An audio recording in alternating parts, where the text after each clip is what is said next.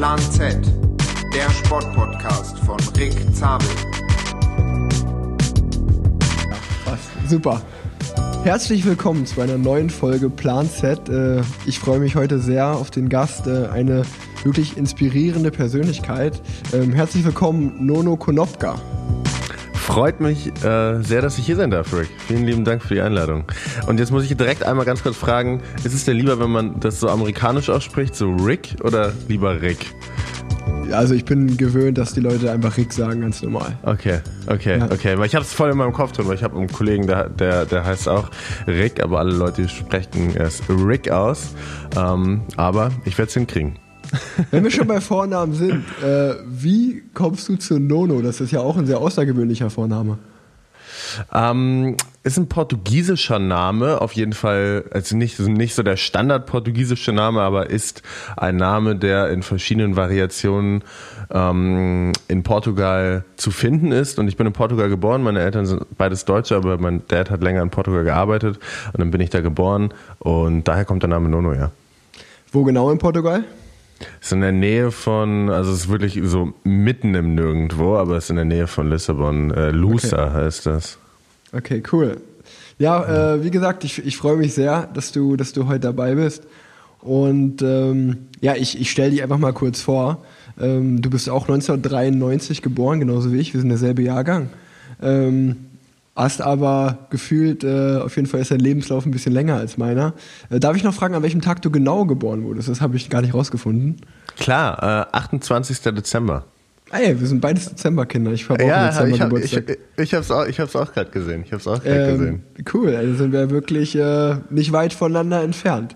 Ähm, genau, der, der Nono, ich glaube, der ja, du, du bist momentan, äh, wer ein bisschen die Augen offen gehalten hat, der wird vielleicht schon mal deinen Namen gehört haben.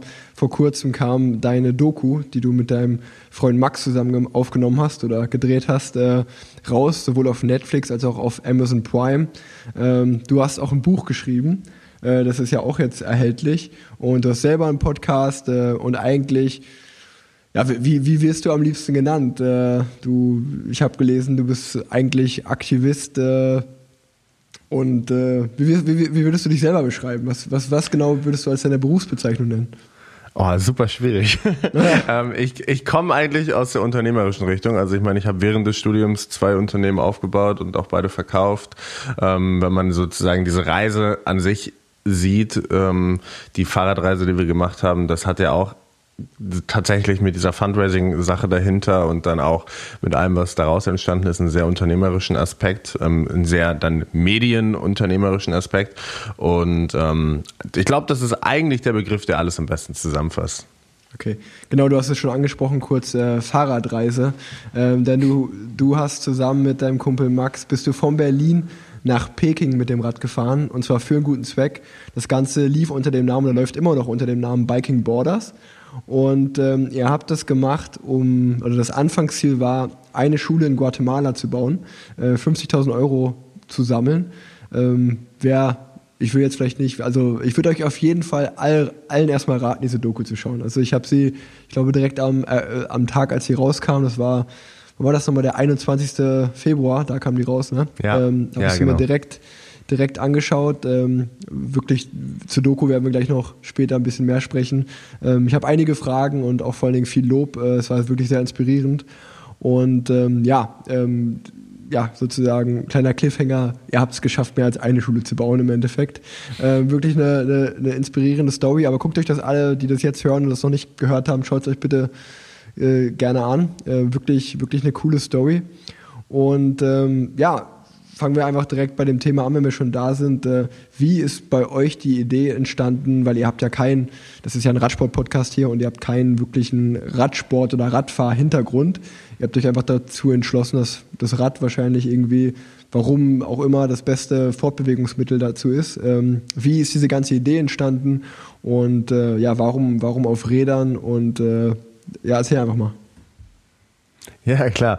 Ähm, also ich habe mir jetzt so in der Vorbereitung, äh, ich, ich, ich, ich, ähm, ich mag es auch immer gerne, wenn ich so ein, zwei Sachen über ähm, mein Gegenüber weiß. Deshalb habe ich mir auch ein, zwei Sachen so über die Tour de France und über dich und so durchgelesen und fand es krass erstmal so von den Tour de France, von den Kilometern her. Äh, sind ja 3500, glaube ich, irgendwie knapp, die man, die man da abreißt. Und ähm, so war es bei uns oder vor allem auch bei mir überhaupt nicht, dass man auch nur irgendwas annähernd entfernt in diese Richtung vorher gemacht hat, sondern es ist tatsächlich mehr das Gegenteil. Auch wenn das hier ein Radsport-Podcast ist, will ich ja ehrlich und transparent bleiben und sagen, ich habe Fahrradfahren die größte Zeit meines Lebens ähm, nicht gemocht, wenn nicht sogar gehasst.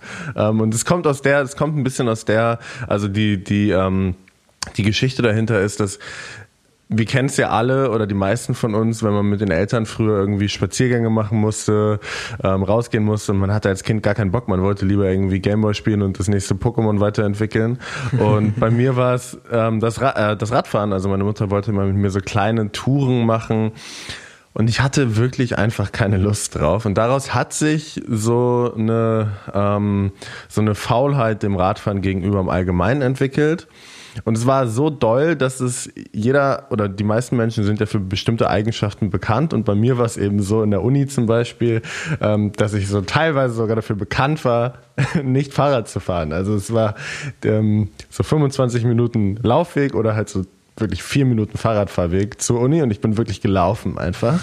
ähm, und dann war es so, dass, um jetzt auf die, äh, die Idee und wie daraus diese Reise entstanden ist zu kommen, es war so, dass wir im Studium ein Auslandssemester im Curriculum hatten und ich bin dafür nach Mexiko gegangen. Und ich bin nach diesem Auslandssemester hatte ich dann dreieinhalb Monate Semesterferien und bin ähm, von Kolumbien hoch nach durch Zentralamerika gereist und war dann eine lange Zeit in Guatemala und habe dann eine Freiwilligenarbeit vor Ort gemacht und habe gesehen, wie also was es für ein Privileg ist, was wir hier für selbstverständlich halten, ähm, wie wir mit Bildung umgehen und dass wir sogar manchmal oder oft natürlich auch gar keinen Bock haben, in die Schule zu gehen. Ähm, und das war so ein Perspektivenwechsel, weil es einfach der krasse Unterschied, der krasse Gegensatz war, wenn man da steht in diesem Dorf. Äh, es ist eine sehr lokale Community. Und das ist einfach so ein Bretterverschlag, wo die Kids nicht zur Schule gehen können und gar keine Chancen haben oder sehr limitiert sind in ihren Möglichkeiten. Und diese Idee, irgendwas Gutes zu tun, habe ich mit nach Hause genommen. Ähm, war aber noch ein Student, hatte relativ, also keine Reichweite, keine finanziellen Mittel, kein Netzwerk, kein gar nichts, um irgendwas anzustoßen. Ähm, war im letzten Semester dann und war mit Max, meinem besten Freund, beide, wir waren beide in Amsterdam und dann also waren zum Freitagabend. Ähm, wir haben uns nach der Arbeit getroffen, nach, äh, nach unserem Praktikum, nach unserem Bachelorpraktikum, nach irgendwie einer langen Woche, haben uns hingesetzt auf der Couch und haben irgendwie gekocht gehabt, haben Wein getrunken und haben so YouTube-Filme auf zufälliger Wiedergabe laufen lassen. Also National Geographic, diese Kurzfilme, da gibt's so, mhm. gibt's so eine Shortfilm-Reihe. Da war ein Video, von einem Amerikaner, der von Oregon nach Patagonien mit dem Fahrrad gefahren ist. Äh, voll das schöne Video, kann ich wärmstens empfehlen. Heißt, glaube ich, irgendwie ähm, Things to Things to be learned from a long bike journey oder irgendwie sowas. Und in meinem Kopf hat es da dann irgendwie Klick gemacht weil ich mich vorher mit Möglichkeiten, wie man Spenden sammeln kann, auseinandergesetzt hatte. Und dann habe ich Max einfach angeguckt und meinte, ey Max, ähm, wenn wir sowas machen auf dem Fahrrad, das ist so absurd, das wird bestimmt Aufmerksamkeit und diese Aufmerksamkeit können wir dann nutzen für eine Fundraising-Kampagne. Ja, und dann haben wir uns in der gleichen Nacht eigentlich entschieden, nach Peking zu fahren, weil wir haben geguckt, was ist das, was am weitesten entfernt ist, was man auf dem Landweg machen kann. Es war China und ähm, das ist das weiteste in China, mehr oder weniger Peking. Und dann sind wir zwei Monate später losgefahren. Ja.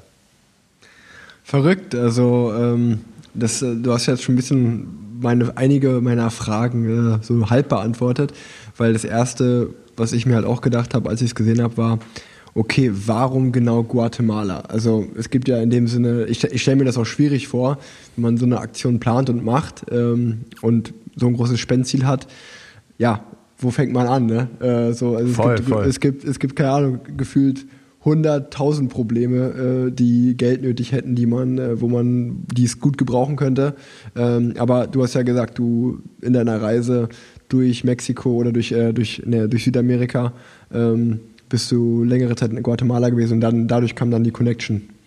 Ja, du musst es wirklich so vorstellen. Also ich war da, ich habe in diesem Kontext Freiwilligenarbeit gemacht, also wirklich im Bildungskontext, habe bilingualen Unterricht gegeben in dieser Community in Parache und ähm, mit diesen Bildern im Kopf von diesem Bretterverschlag habe ich diese Community verlassen, bin nach Hause zurückgeflogen und dann anderthalb Jahre später stand ich in der gleichen Community am gleichen Ort und dann stand da eine Schule. So, das ist so. Wie, wie krass. Äh, echt wirklich beeindruckend. Vor allen Dingen da auch wieder, also also die Frage auch da an dich direkt gestellt, so wie, wie wo kommt dieser Hintergrund her, dass du sagst, ich mache das, ich mache da Freiwilligenarbeit, weil äh, keine Ahnung, in meinem Leben weiß ich, also ich habe auch ein sehr privilegiertes Leben und so, aber bei mir hat sich das noch nie ergeben oder ich hatte nie den Anstoß oder die Motivation, sowas zu machen. Und äh, ich finde das immer sehr beeindruckend, beziehungsweise fast schon so ein bisschen dann, äh, wie man kriegt dann ein schlechtes Gewissen, dass man sich denkt, so, ey, fuck, warum, warum habe ich sowas noch nie gemacht? Äh, wie, wie kommt das bei dir, dass du, dass du da so engagiert bist? Ich, also ich glaube, ähm, ich bin jetzt überhaupt gar nicht so die engagierteste Person im Allgemeinen. Äh, ich glaube auch, dass natürlich haben wir jetzt durch die Reise viel bewegt, aber es war einfach Zeit da. Also es war einfach Semesterferien und ich hatte, ähm, ich bin ein Mensch, ich habe gerne eine, eine also eine sehr große Ereignisdichte und sehr intensive Ereignisse in meinem Leben schon oft gehabt, schon oft danach gesucht, schon oft gefunden. Ähm, bin viel gereist, habe viele verrückte Dinge gemacht, von irgendwie zehn Tage Schweigemeditation bis hin zu ähm, krassen Bergwanderungen und also wirklich sehr, sehr verrückte Sachen waren in sehr verrückten Ländern auch schon vor dieser Reise. Und ähm, suche eigentlich immer so nach Abwechslung in den ähm, Ereignissen die das Leben so bietet, um neue Perspektiven einzunehmen, um neue Dinge zu lernen. Und wenn man dann dreieinhalb Monate Zeit hat und wenn man irgendwie ähm, Student ist und frei und keine Verpflichtung zu diesem Moment oder sehr begrenzte, ähm, dann hatte sich das so angeboten, um ehrlich zu sein. Ich habe nicht spezifisch danach gesucht, nach dem Motto, ich will jetzt unbedingt was Gutes tun, ich will unbedingt jetzt mich engagieren, überhaupt nicht, muss ich ganz ehrlich sagen, sondern es war so eine Reise, wo man einfach, wenn man zwei Monate lang oder anderthalb Monate lang reist und die Reisen bestehen zu viel einfach aus Party und irgendwie äh, schöne Strände, dann ist es schön, eine Abwechslung reinzubringen. Und ähm, so hatte sich das damals ergeben. Ja, äh, glaube ich dir. Also Respekt, äh, wirklich riesen Respekt an der Stelle.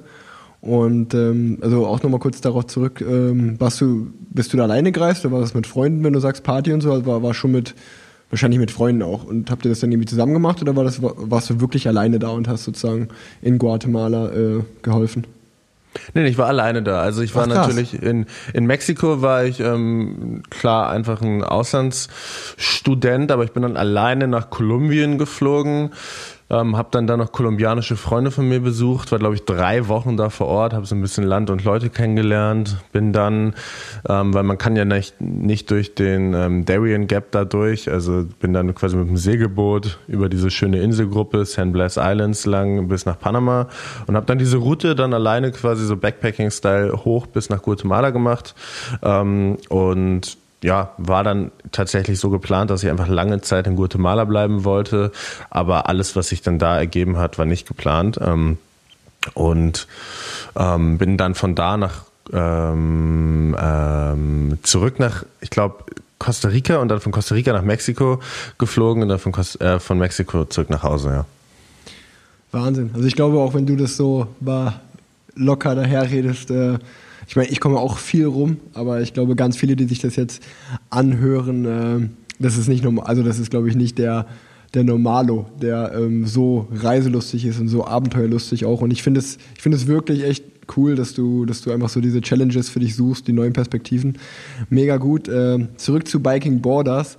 Ähm, was ich mich die ganze Doku lang gefragt habe, war, warum zur Hölle fahrt ihr nach Peking? Weil, das, man muss dazu erklären, ich bin in meinem allerersten Profijahr, ähm, gab es damals noch die Tour auf Peking, das war 2014. Mhm. Und es ist, glaube ich, bis heute mit Abstand das schlimmste Rennen, was ich jemals gefahren habe. Also es war wirklich so, also ich war auch... Warum? Warum? das war so die, die, die Anreise war noch ganz cool, ganz normal, irgendwie nach Peking und dann meine ich, dass, ich weiß nicht mehr genau den Ort, aber das war wirklich so, ähm, wir sind angekommen nach einem langen Flug, schon ein bisschen geredet und dann, äh, dann hieß es ja, also eigentlich ist man dann maximal eine Stunde irgendwie mit dem Taxi oder im Bus dann auch im Teamhotel und das, das hieß halt nun mal Tour, Tour of Peking oder Tour of Beijing und ähm, wir sind aber einfach in den Bus gefahren und ich weiß, ich habe dann irgendwie direkt gepennt, bin dann irgendwann wach geworden und habe so gefragt, ja, irgendwie, wir fahren immer noch, wo fahren wir denn hin? Und ich, wie gesagt, ich weiß nicht mehr den genauen Ort, aber da waren mal die Winterolympischen Spiele 2012 oder, nee, Quatsch, ich glaube 2014, 2018, ich weiß nicht mehr genau. Ähm, auf jeden Fall waren mal da und da, da sind wir halt hingefahren, da war sozusagen die erste Etappe Start. Ich glaube, es gab fünf, fünf Etappen insgesamt. Und es war aber halt sechs Stunden von Peking Flughafen weg. So. Also halt nach einem langen Flug nochmal so sechs Stunden geflogen. Es war mein allererstes Mal China. Und äh, also ich muss schon sagen, äh, wir hatten wieder Essen und Trinken irgendwie in, in dieser Busfahrt, wenn wir da mal äh, sozusagen zum, zum Pipi-Stop angehalten haben. Alleine die öffentlichen Toiletten in China waren so wirklich, wenn man so aus, wie gesagt, aus so privilegiert, aus dem privilegierten Deutschland dahin kommt, war das erstmal so, aha, alles klar, so sehen also Toiletten ja. hier aus. Äh, äh, verrückt. Ja. Also ich weiß, ich weiß noch, ich bin in die Männertoilette rein und es hat, ich habe noch nie Urin so krass wahrgenommen wie da. Das hat so gestunken, das war wirklich Wahnsinn.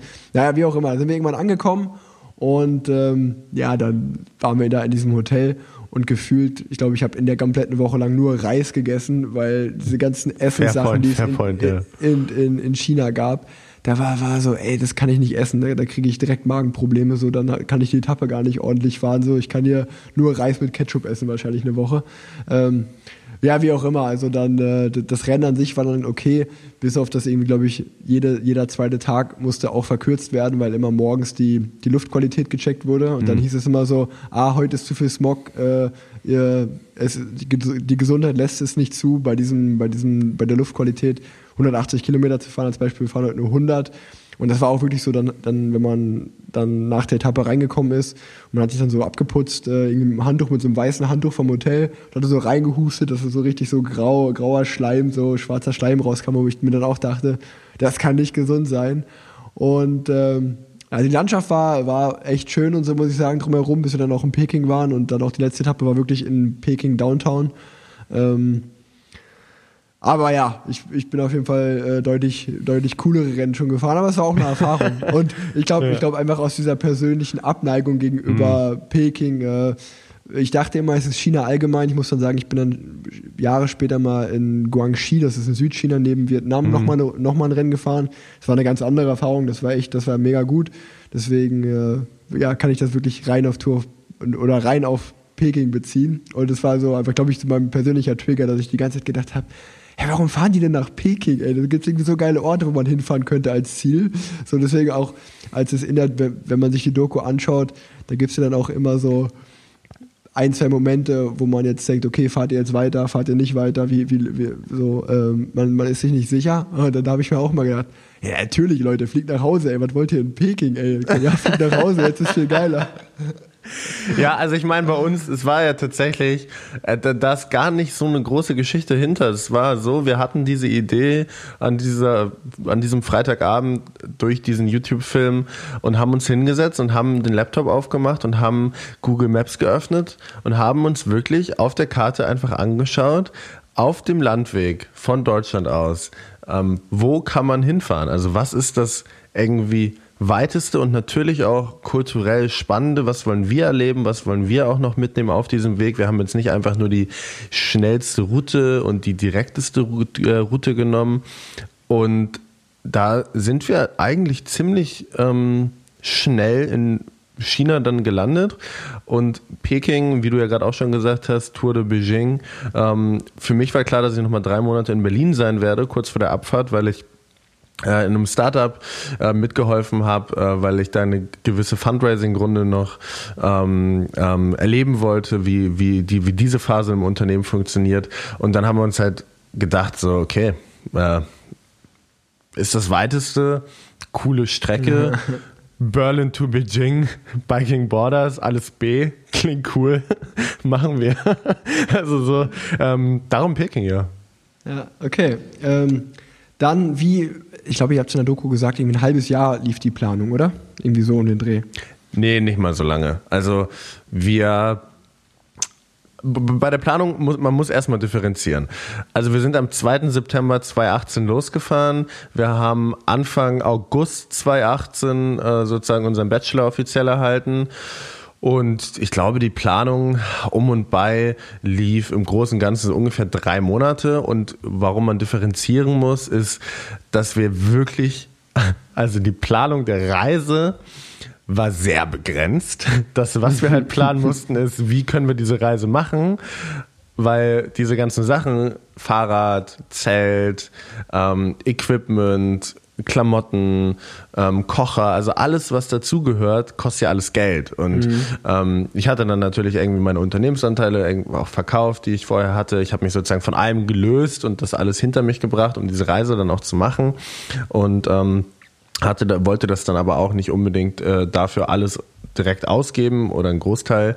Und dann haben wir uns halt auf Sponsorensuche gemacht, aber das ist nicht so einfach, wenn man quasi ein Instagram-Profil mit null Followern hat ja, ja. und eine Website und die sagen so, ja, was wollt ihr denn machen? Ja, wir fahren, wir fahren nach Peking. So, ach cool, habt ihr irgendwie ähm, von euren anderen Reisen, von den anderen Aktionen, die ihr mal gemacht habt, habt ihr da mal ein paar Video, ein bisschen Material, ähm, paar Referenzen? So, nee, nee, wir haben das noch nicht gemacht. Ah, und ähm, seid ihr denn Radsportler? Nee, nee, nee, ich bin irgendwie noch nie mehr als 10 Kilometer Fahrrad gefahren. Mm ja, okay, ähm, wir, wir gucken uns das nochmal an und dann melden wir uns, so nach dem Motto. und dann haben wir sehr viel Zeit einfach investiert und sehr viele E-Mails geschrieben und sehr viel Outreach gemacht. Und es hat dann tatsächlich funktioniert. Also wir haben ja Fahrräder hier von 8bar aus Berlin bekommen. Ja. Ähm, super, super cool, ähm, dass die Jungs da irgendwie den, den Glauben und diesen Support in uns gesteckt haben und haben auch von dann Jack Wolfskin ein paar Klamotten bekommen und äh, muss jetzt gar nicht alles aufzählen, aber das war, war einfach cool, dass da so ein paar Marken an uns geglaubt haben und uns das gegeben haben. Ähm, und hat sich dann ja im Endeffekt auch für die gelohnt. Ja, ja, auf jeden Fall. Also genau, also es war, es war, ich habe es mir angeschaut und ihr habt wirklich einfach einen 15.000 Kilometer langen Bikepacking-Trip gemacht. Ähm, also hier in dem Podcast ging es auch schon öfter mal um Bikepacking.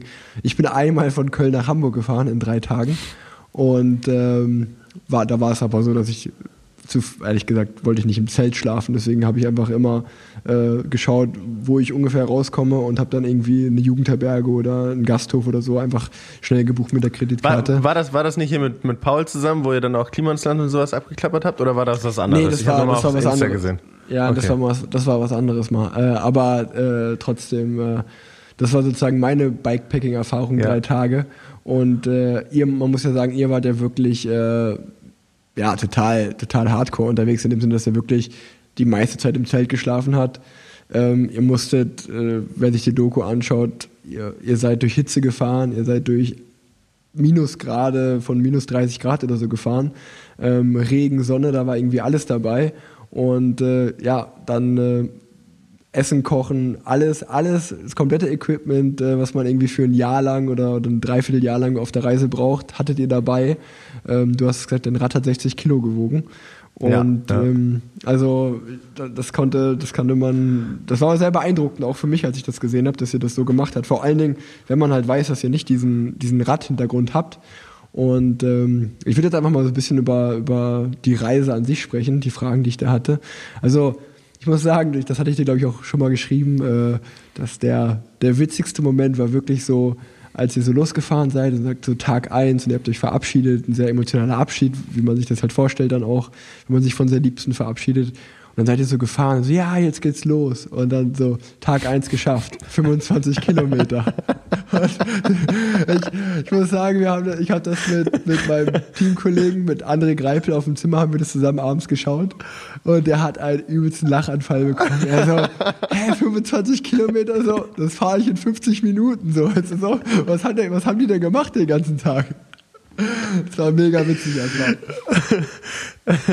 ja, der erste Tag war, ich meine, was man natürlich ja auch äh, nicht vergessen darf, ist ja, dass bei zu dieser Reise kam ja auch noch ähm, die, diese Spendenkampagne dazu und das ist auch echt Arbeit gewesen. Also wir haben teilweise, ja, genau. sind wir Fahrrad gefahren und haben trotzdem 40 Stunden die Woche gearbeitet am Laptop und am Handy, um das irgendwie am Laufen zu halten oder ins Rollen zu bringen. Und ähm, auch am Anfang also der erste Tag so, ich glaube, ähm, Max hatte glaube ich direkt direkt irgendwie äh, äh, ne, ne, ne, irgendwas im Reifen. Ich war kein Platte, aber irgendwas war. war genau, er war ein bisschen lose. Mussten wir nochmal anhalten. Dann haben wir die Reifen nochmal aufgepumpt. Dann ähm, sind wir gerade raus aus Berlin, haben uns nochmal ein Snack, ähm, haben uns Jetzt bin ich wieder da. Haben uns nochmal einen Snack an der Tanke geholt.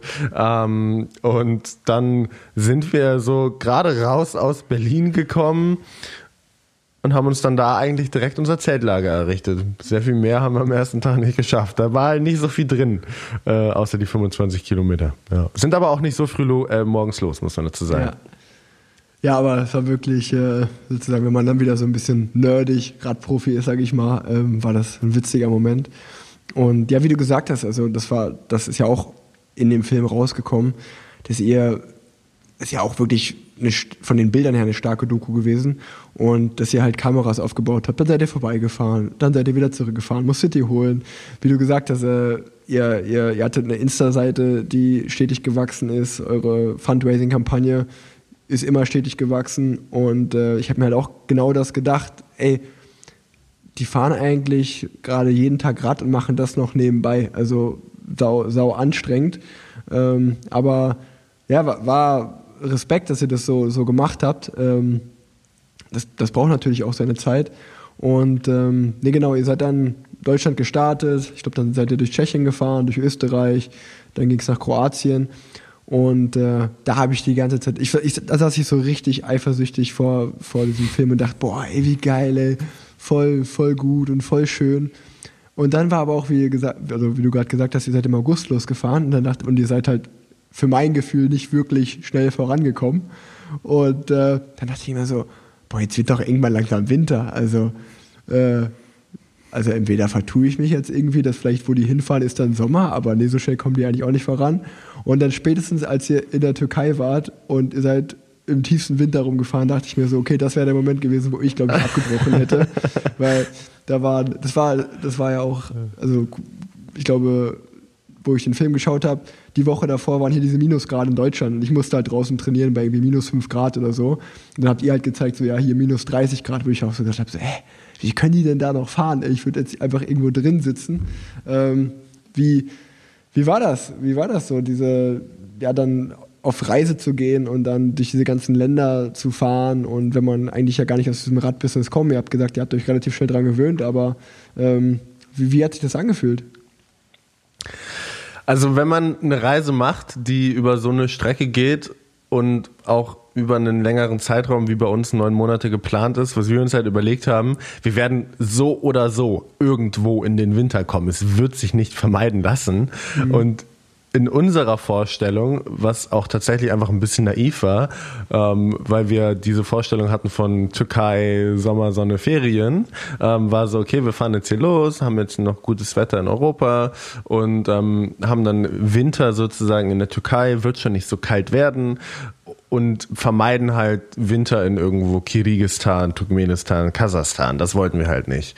Ähm, dass es dann so kalt wird, haben wir halt, haben wir nicht gedacht und war auch extrem kalt ähm, in diesem Jahr. Also es war nicht so, dass es jedes Jahr so kalt ist, da wo wir mhm. lang gefahren sind durch Erzurum oder so.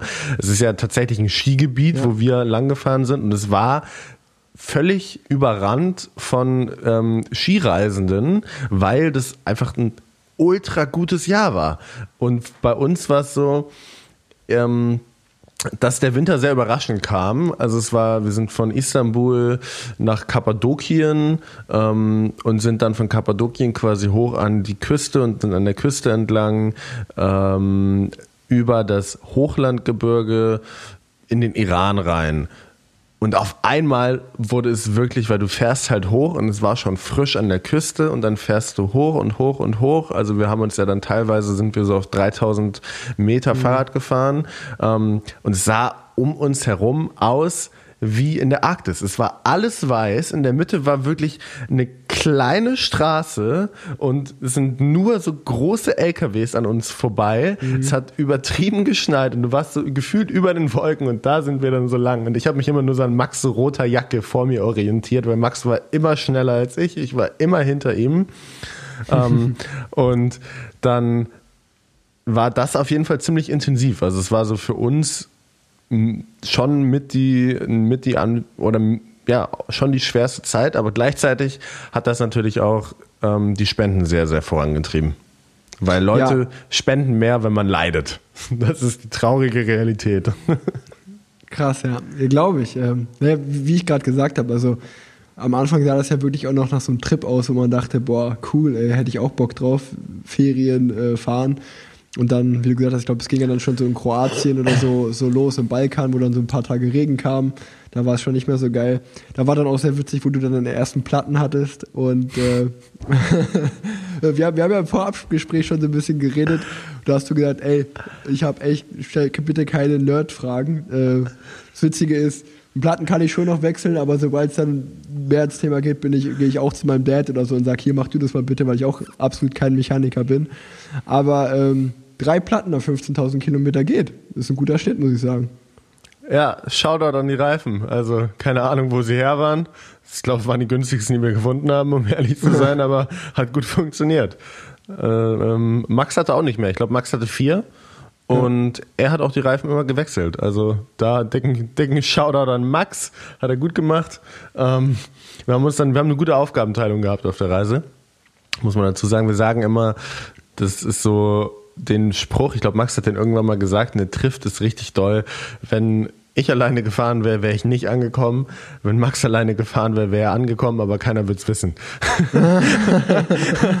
das trifft es halt wirklich wie die Faust aufs Auge. Ähm, ja, aber wir hatten Glück, was so technische Sachen rund um die Räder angeht, ähm, war das sehr, sehr begrenzt. Wir hatten so ein, zwei Teile, die mussten wir irgendwann mal auswechseln im Iran, aber ich kann dir nicht mehr sagen, was es war oder wie es heißt. Es war ja. dieses Ding, wo die Kette durchläuft. Ah ja, dann war es. Der Derieur äh, oder irgendwie so. Ja, ja, so ein französischer ja, Name. Ja, ja, das ist äh, hinten das Schaltwerk. Ähm, oder Umwerfer. Ähm, nee, na, genau, das, das hat mich auch interessiert. Ähm, wie seid ihr, äh, hat, hat der Max das gemacht oder hast du das gemacht? Äh, habt ihr die, die Route, also die, die Fahrradroute, die ihr gefahren seid, äh, muss man ja wahrscheinlich mit einer GPX-Datei irgendwie dann runterladen, Tag für Tag? Oder hattet ihr da eine große, die ihr immer nachgefahren seid? Habt ihr die täglich geändert, weil ihr gedacht habt, ach, ich will nochmal spontan dahin fahren oder war die grobe Route klar und wie habt ihr das gemacht? Äh, mit Komoot oder, also, keine Ahnung, ich, wenn ich jetzt irgendwie durch Iran fahre, würde ich jetzt nicht wissen, welche Straße ich da fahre. Ähm, also, wir sind mit Komoot gefahren und wir haben uns das aufgeteilt in Meilensteine, die Route, die Route. Und das jetzt gar nicht ähm, gar nicht so pragmatisch auf die Planung bezogen, sondern mehr auf so ein, es war mehr so ein Motivationsthema. Also wir haben uns halt gedacht, es ist sehr schwierig, wenn wir losfahren und für uns sind so super hyped, haben irgendwie 80 Kilometer geschafft und dann vielleicht 10 Tage in Folge und haben dann 800 Kilometer auf dem Tacho und überlegen uns dann, ah krass, 800 Kilometer schon geschafft, voll gut. Und überlegen uns dann, ah und jetzt nur noch 14.620 Kilometer. Und äh, das hat für uns, also wir haben uns von Anfang an überlegt, lass uns diese Strecke in Meilensteine aufteilen, so dass wir quasi von Meilenstein zu Meilenstein denken und dieses Ziel runterbrechen. Und so hatten wir dann das, der erste Meilenstein war Wien, der zweite war dann Split, der dritte war Orid. Ähm, und wir haben dann immer auch die Route von Meilenstein zu Meilenstein geplant, haben in Komoot sozusagen uns die Route angeschaut und wenn wir an diesem ähm, nächsten Ort waren, den nächsten Meilenstein, waren wir dann auch zwei, drei Tage, manchmal auch vier oder fünf Tage da, weil wir auch da die Vlogs für, also wir hatten so YouTube-Vlogs, die wir hochgeladen haben, über die dann sehr, sehr viel Spenden generiert wurden und deshalb hatten wir ja auch nur dieses ganze mhm. Filmmaterial. Ähm, und da haben wir dann sozusagen die nächste Route geplant.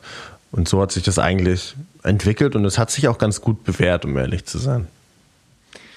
Nee, also sieht man ja. Also äh, ich, ich fand es, es hat, hat mich auch interessiert, weil ich auch dachte, ey, so gut gefilmt die ganze Zeit und halt auch Zeit dafür. Und das war auch eins der, der für mich schönsten Dinge an, an dieser Reise, dass ihr, das habt ihr auch da gezeigt, dass ihr immer mal Zwischenstopps gemacht habt, wo ihr dann auch mal, wie du gerade gesagt hast, fünf Tage gar kein Rad gefahren seid, um auch mal diesen Moment zu genießen. Und ähm, da habe ich mir gedacht, ey, das, das macht ihr so richtig, dass ihr euch diese Zeit da auch so nehmt ähm, und nicht irgendwie versucht jetzt, äh, so wie ein Sportler das wahrscheinlich machen würde. Also ich würde mir wahrscheinlich auch irgendwie denken, oh ja, das muss ich in so und so einer Zeit abreißen und da immer so eine Challenge mit einem selber haben. Das fand ich dann total diese, diese, genau das Gegenteil dazu machen, äh, sich Zeit mhm. zu lassen und so, ey, komme ich heute nicht an, komme ich morgen an.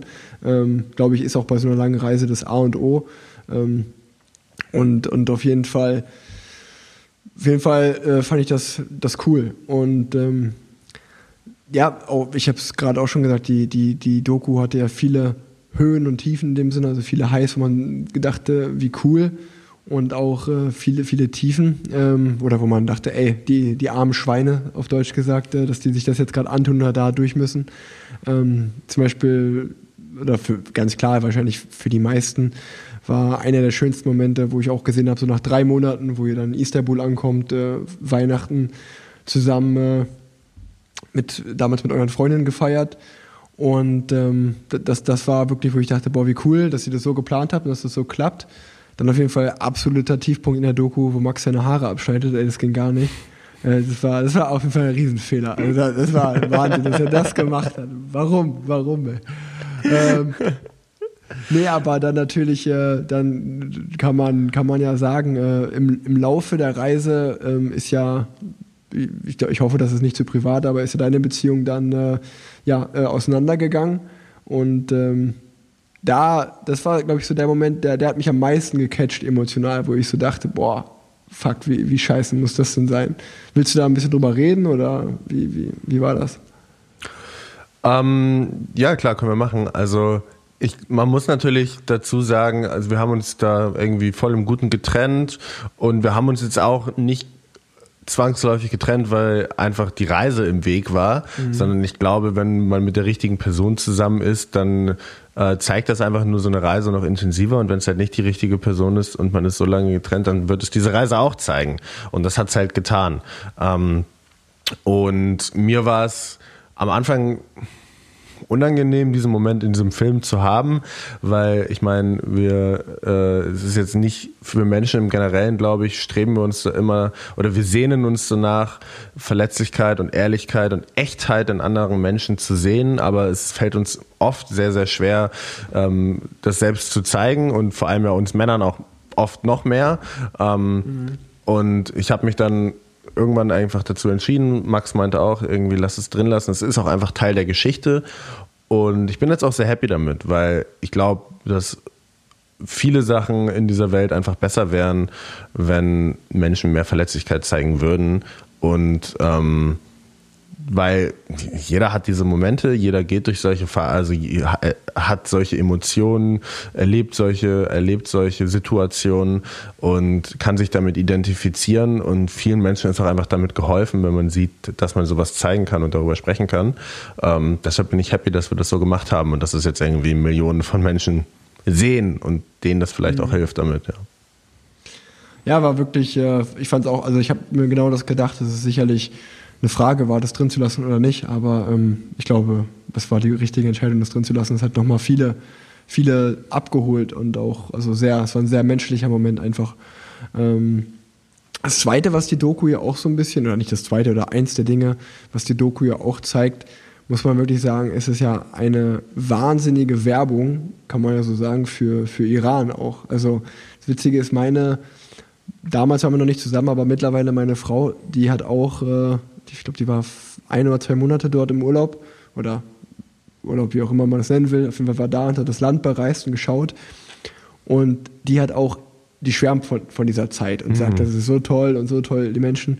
Und ich war auch immer so, ich gedacht, boah, warum fährt man in den Iran? Das wäre das letzte Land, wo ich hinfahren würde, so gefühlt.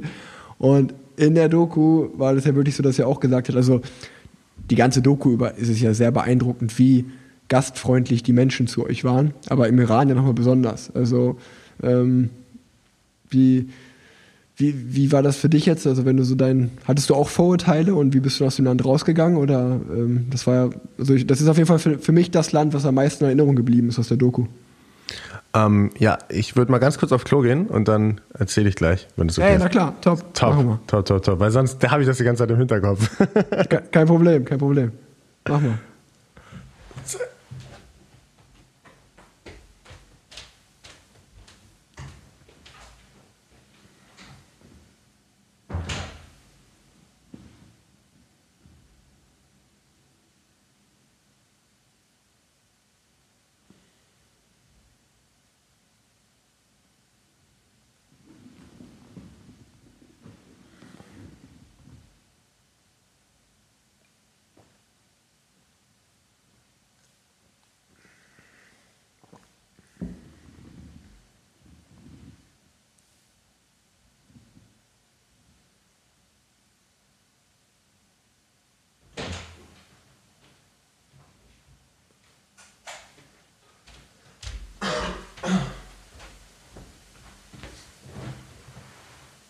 Alrighty.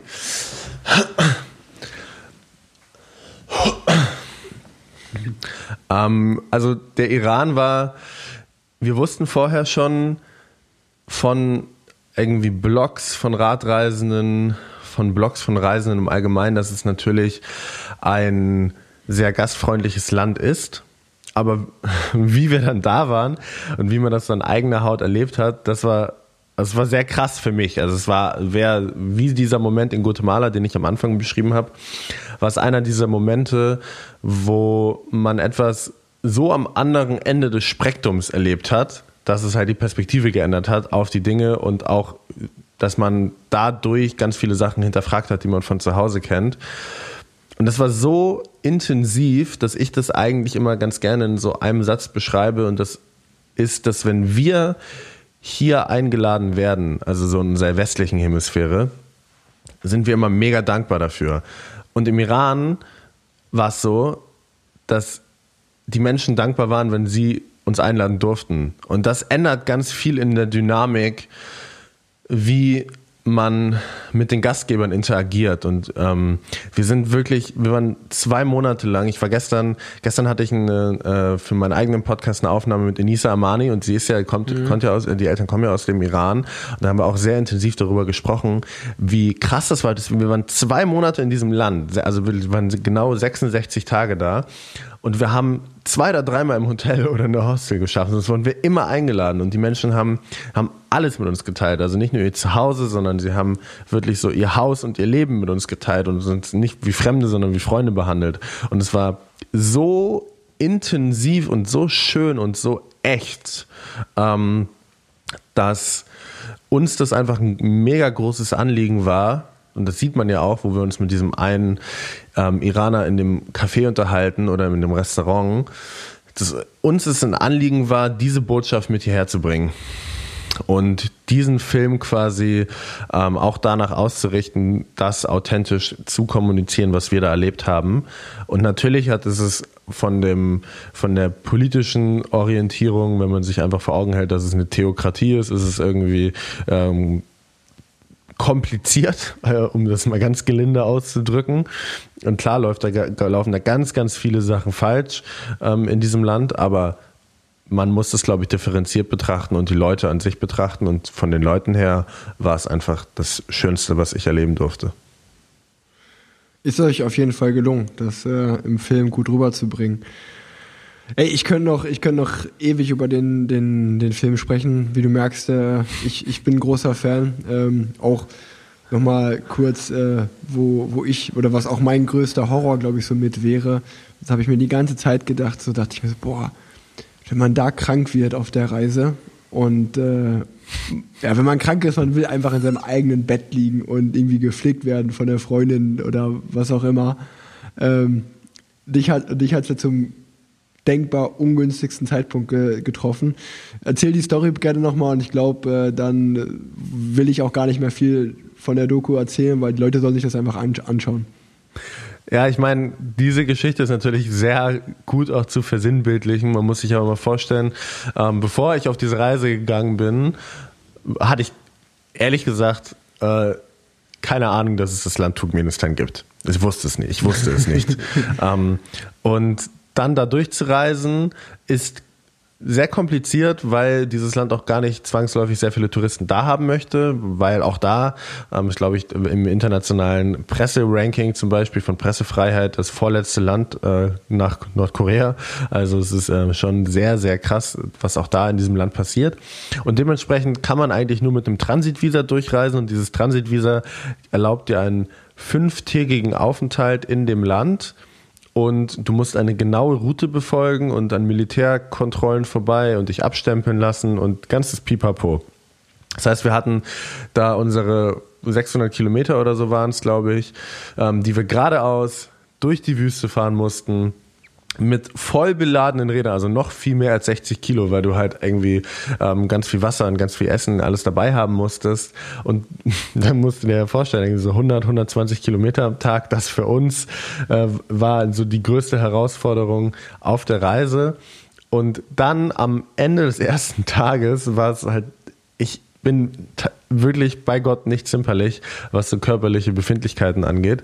Und ich hatte so doll Bauchschmerzen und ich hatte aber auch Schwindel und irgendwie ganz dolle Schweißausbrüche und Kopfschmerzen und alles, was dazugehört. ähm, sind wir trotzdem an diesem Tag, ich glaube 90 Kilometer oder so gefahren, haben dann unser Zelt aufgebaut und ich habe dann gemerkt, okay, irgendwas läuft hier wirklich richtig schief. Und dann musst du dir das wirklich bildlich vorstellen. Du bist in einem Land, wo kein Mensch deine Sprache spricht. Du ähm, musst um dich herum schauen und auf die Karte schauen. Du siehst, da ist nichts, da ist wirklich nichts. Du bist in einer braunen Wüste, es ist auch echt kein schönes Wetter.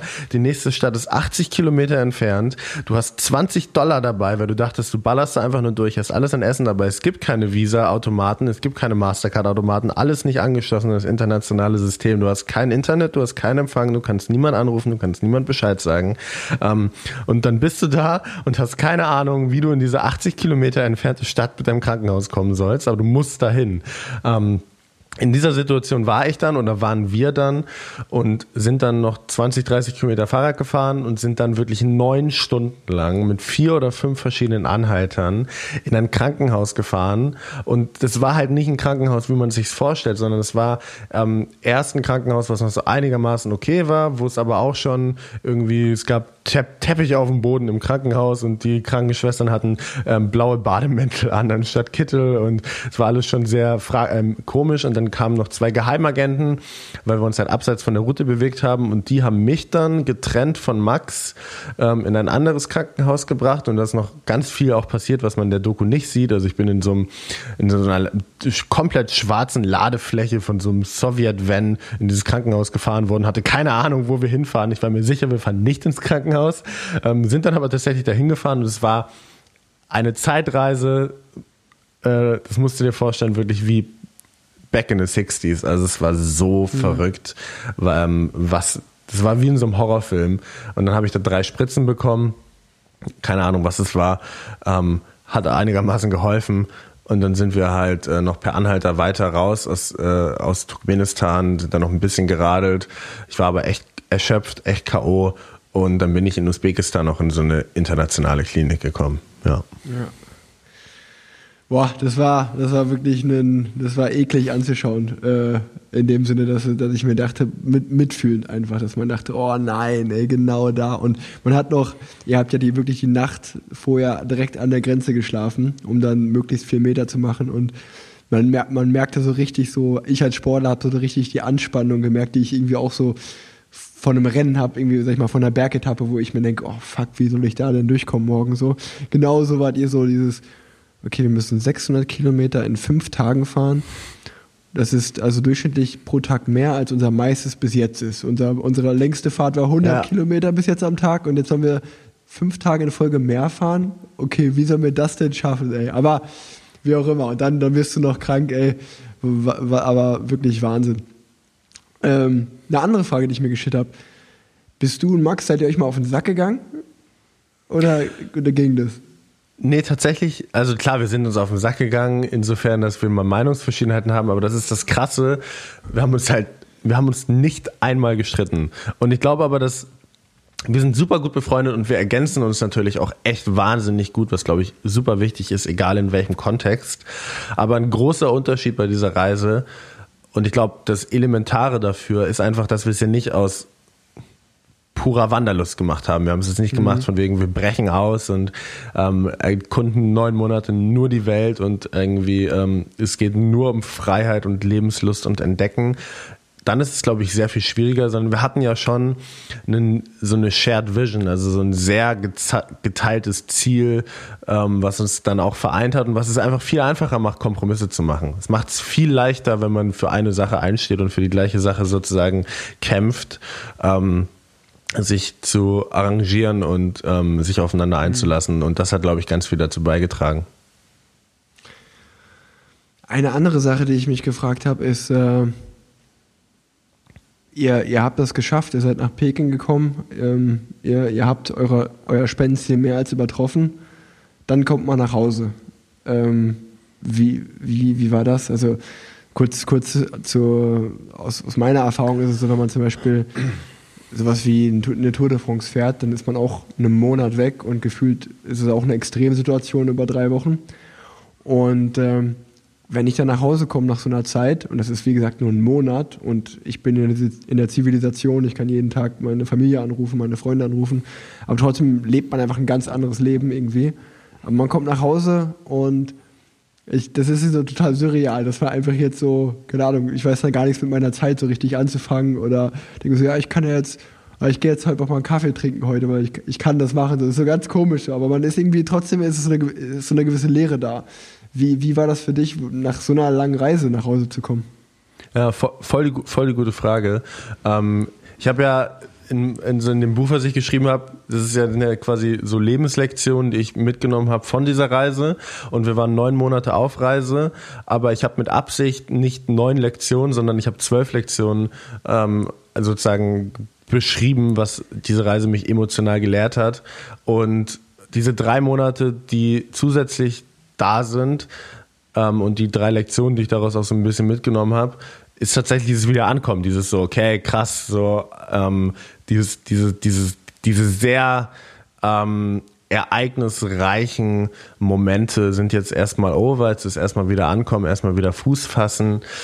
Ähm, es war nicht so leicht, wir haben tatsächlich ging das ja noch ein bisschen weiter. Wir sind dann angekommen, hatten irgendwie TED Talks und große Vorträge und haben ja dann noch diese diese diese Radtour da mit Joko und Finn und so mhm. gemacht und es war alles noch mega spannend und als das dann irgendwann alles vorbei war, war es erstmal so erstmal krass durchatmen und dann natürlich auch erstmal so ankommen und reflektieren und dann auch erst ganz viel verstehen ähm, und ich glaube, was ich so ein bisschen gelernt habe, ist, dass ich glaube, wir leben in einer Gesellschaft, wo Leute immer sich nach so sehr außergewöhnlichen Dingen sehen und nach eng, das hat, glaube ich, ein kleinen Zusammenhang mit Instagram und mit der sehr fragmentierten Darstellung von, vom Alltag, ähm, dass man besondere Momente zeigt. Und wir alle sehen uns, glaube ich, nach diesen krass besonderen Sachen und wollen ein außergewöhnliches Leben haben und außergewöhnliche Dinge zeigen.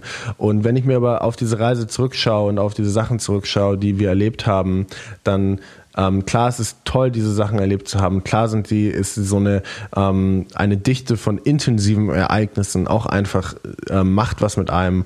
Aber wenn man, ich glaube, meine, meine Hypothese, und das ist eine reine Hypothese, ist es, wenn ich irgendwann mal richtig alt bin und so auf mein Leben zurückschaue, dann sind es, glaube ich, mehr die sehr gewöhnlichen Dinge, ähm, die man mit irgendwie den Liebsten teilt, die dann in der Retrospektive außergewöhnlich erscheinen.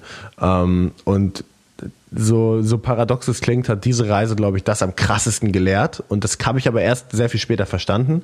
Und das Ankommen war dann schon schwierig. Ähm, und natürlich war ja auch nicht absehbar, was sich daraus alles entwickelt. Also das hat diese Reise hat ja tatsächlich einfach ähm, sowohl Max, aber auch sehr oder noch mehr ähm, mein Leben verändert und zum, zum Guten, nicht, dass es vorher schlecht war, aber es ist einfach alles gut, alles, alles ist perfekt, wie es mhm. gerade ist. Ähm, aber das weiß man ja im Moment nicht. Es, man kann ja immer so, mhm, ja, man kann ja immer nur nach vorne schauen, aber nicht so die, die Dots connecten, sondern immer nur eine Retrospektive. Ähm, deshalb Adecom, erstmal krass, um das zusammenzufassen, glaube ich immer so. Ähm, und wenn man dann reflektiert hat, verarbeitet hat, die, diese, diese Sachen, dann ähm, seine Learnings daraus gezogen hat, dann ähm, ja, es braucht einfach ein bisschen Zeit.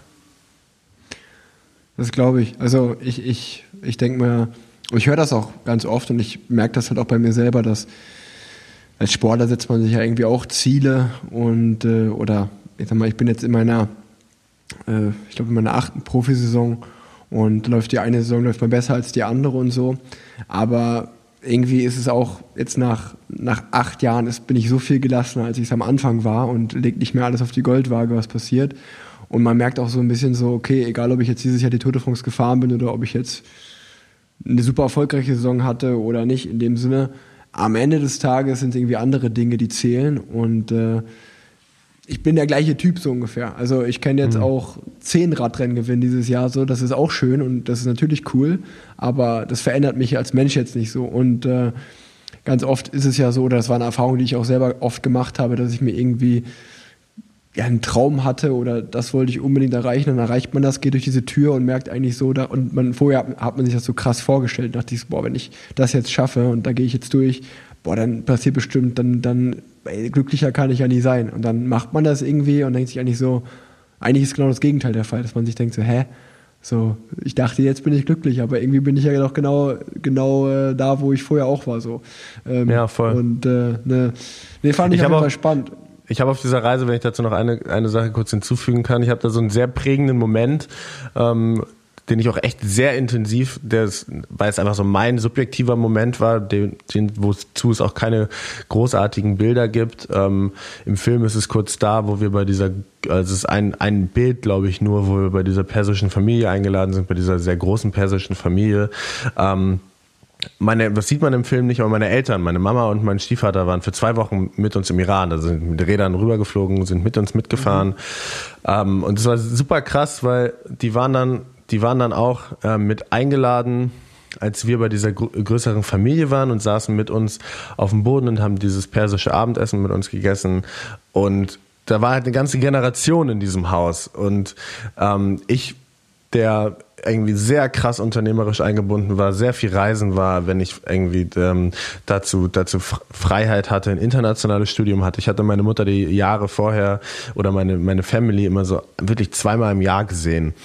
Und dann in diesem Moment, wo sie dann so neben dem, äh, ähm, neben dem Iraner war, saß, der uns eingeladen hatte und daneben noch die Mutter des Iraners, war mir so klar, krass, die, er sieht zu seine Mutter, weil die unter einem Dach wohnt, so jeden Tag.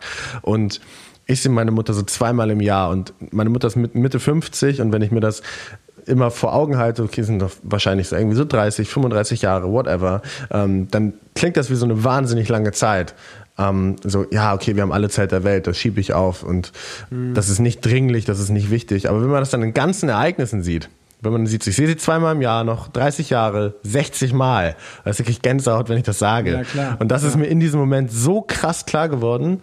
Ähm, wie so ein Schlüsselmoment und es hat ganz, ganz viel verändert, wie ich mit Zeit und Prioritäten und dem Unterschied von Wichtigem zu Dringlichem umgehe ähm, und auch mit diesem der Suche nach außergewöhnlichen Sachen und Zielsetzungen und auch probieren, das Außergewöhnliche im Gewöhnlichen zu finden. Es hat wirklich ganz, ganz viel verändert, dieser Moment.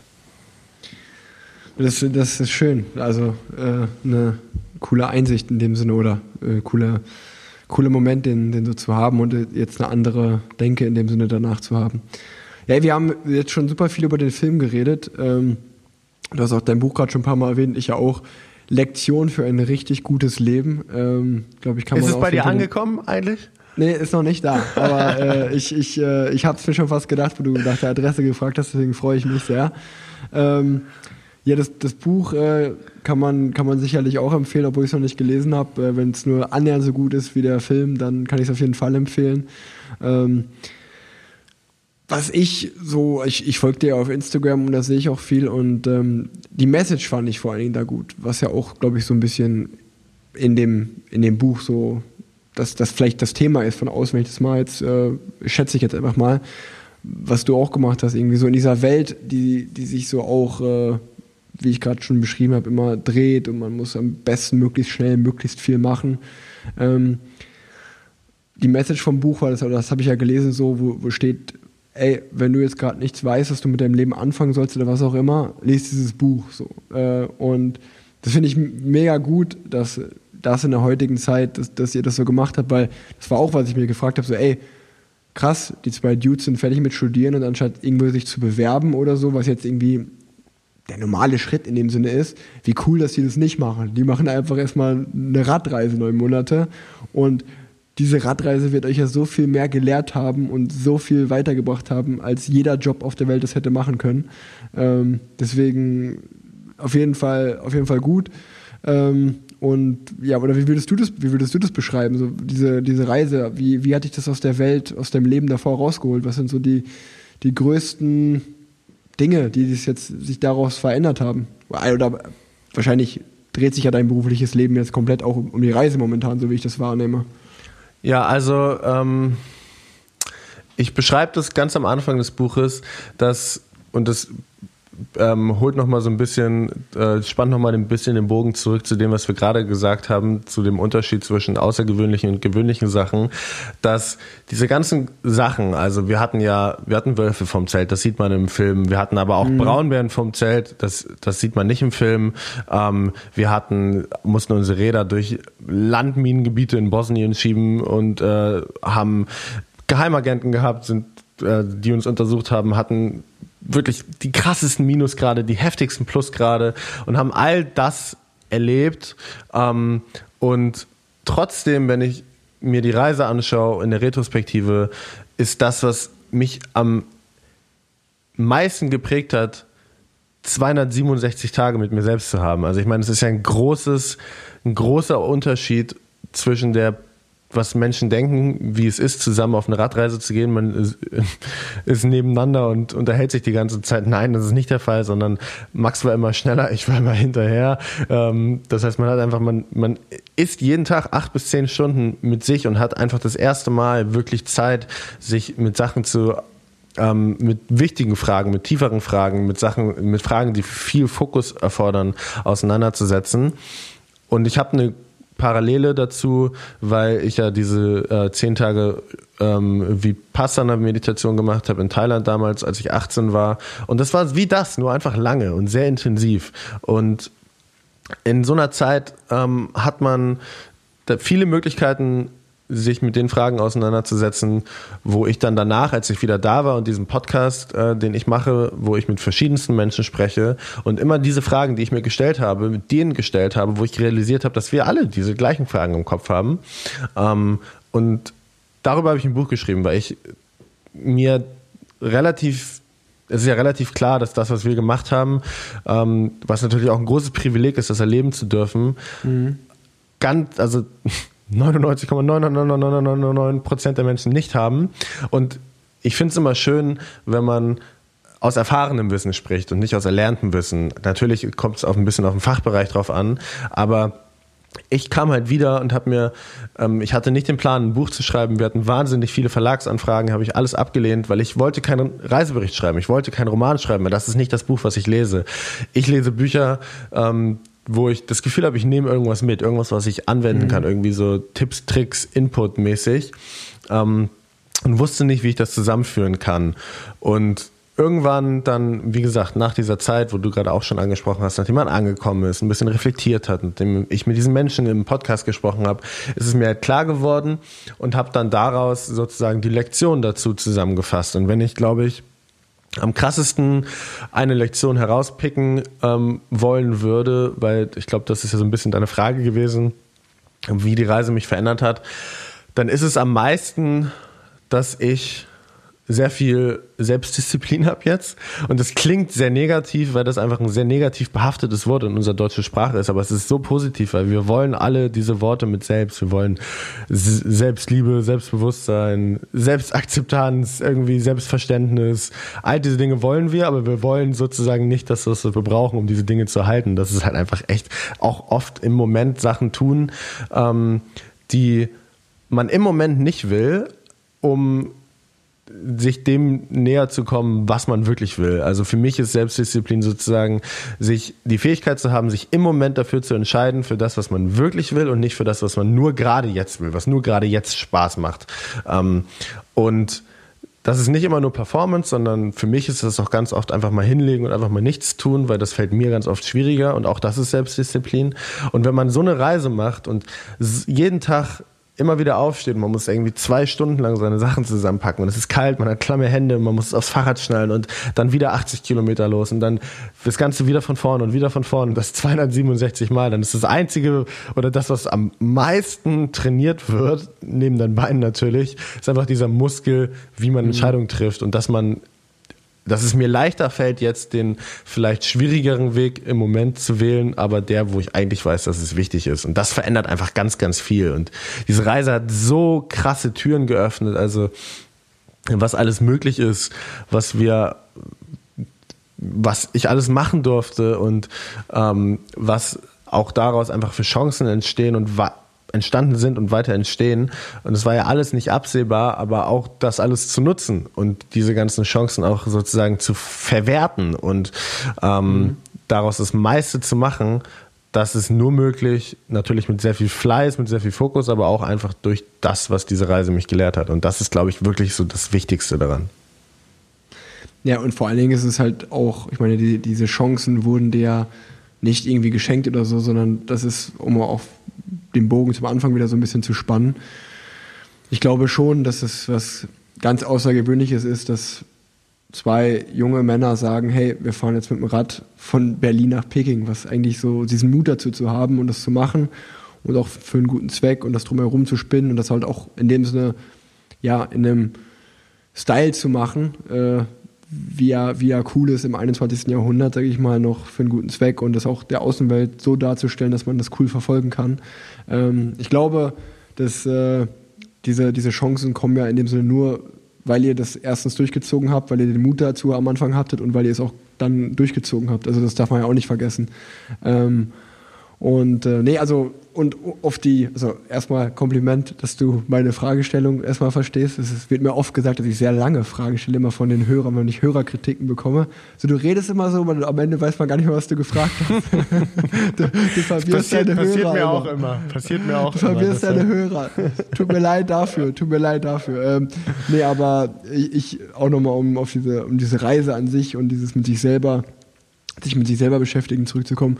Ich fand das auch, wie gesagt, es waren nur drei Tage, das ist, kann man gar nicht vergleichen mit der Reise, die du gemacht hast, aber in diesen drei Tagen von, von Köln nach Hamburg bin ich auch mit einem Freund, habe ich das zusammen mit einem Freund gemacht und wir haben uns auch schon nach drei Tagen, wir sind irgendwie zurück, sind wir mit dem Zug gefahren dann und als wir dann im Zug zusammen saßen und auch so diese drei Tage reflektiert oder drei, vier Tage waren das reflektiert haben, haben wir auch gesagt so, ey, weißt du, wie krass es war, dass wir eigentlich, wir sind morgens losgefahren, wir haben eigentlich wirklich den Moment genossen zu fahren.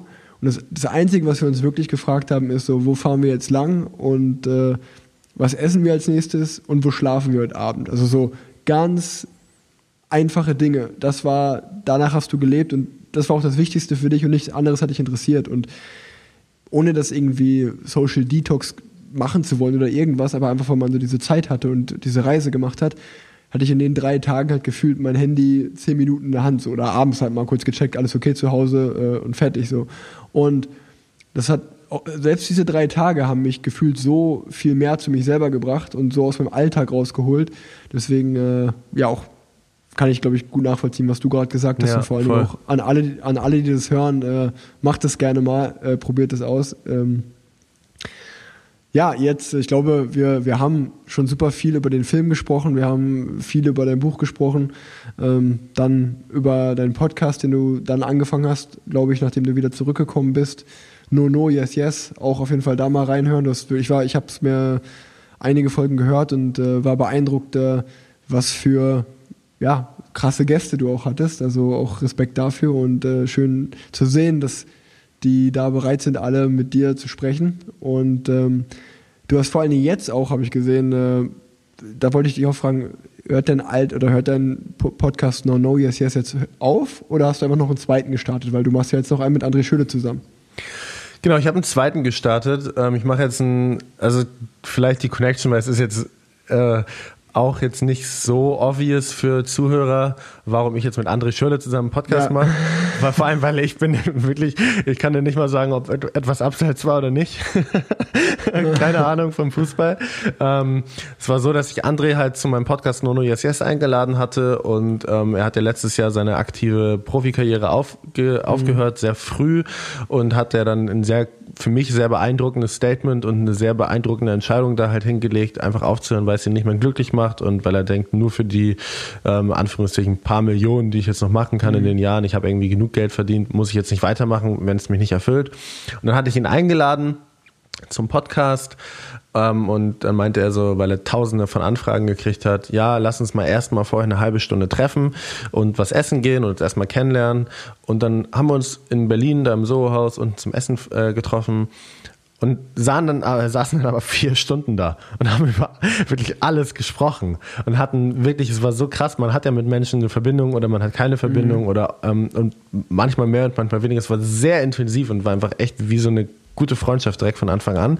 Dann haben wir zwei Wochen später unsere Nono Yes Yes Folge aufgenommen und sind danach im Kontakt geblieben und haben uns irgendwie, nicht dass es bewusst war, aber haben uns immer sonntags so Ende der Woche mäßig ausgetauscht ähm, und unter der Woche mehr so geschrieben, so ja, mit welchen Themen hast du dich gerade auseinandergesetzt? Was hast du vielleicht für TED Talks geguckt, die du empfehlen kannst? Hast du eine Podcast-Folge? Wir haben sehr ähnliche Interessen, weil das sowohl so Persönlichkeitsentwicklungsthemen sind, aber auch so Business-related Themen. Ähm, André investiert ja sehr viel. Ich habe auch ein paar Investments gemacht und ähm, haben da irgendwie gute Parallelen und haben dann neulich uns überlegt, so warum, äh, warum machen wir es nicht einfach so und fangen an, das zu teilen. Und dann haben wir quasi gesagt, so alles klar, machen wir einen Podcast.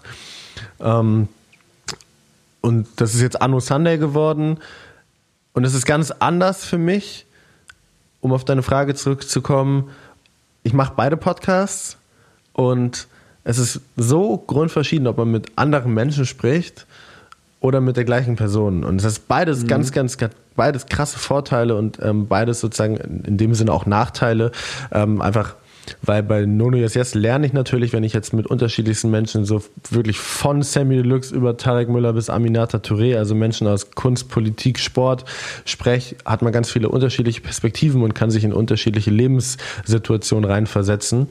Ähm, und bei mit der gleichen Person zu sprechen und mit dieser Person tiefer in Themen reinzugehen, da entwickelt sich natürlich eine ganz andere Dynamik und man lernt die mhm. Themen an sich nochmal intensiver kennen und hat so eine Konstante da drin, was ich auch jetzt schon nach zwei Folgen, also nächste Woche kommt jetzt die dritte Folge, echt zu schätzen weiß. Also wir ähm, machen immer so Challenges und halten uns dann quasi accountable dafür, ob wir die gemacht haben und sprechen dann nächste Woche wieder darüber. Und das ist cool. Das äh, bringt mir sehr viel Freude. Ja.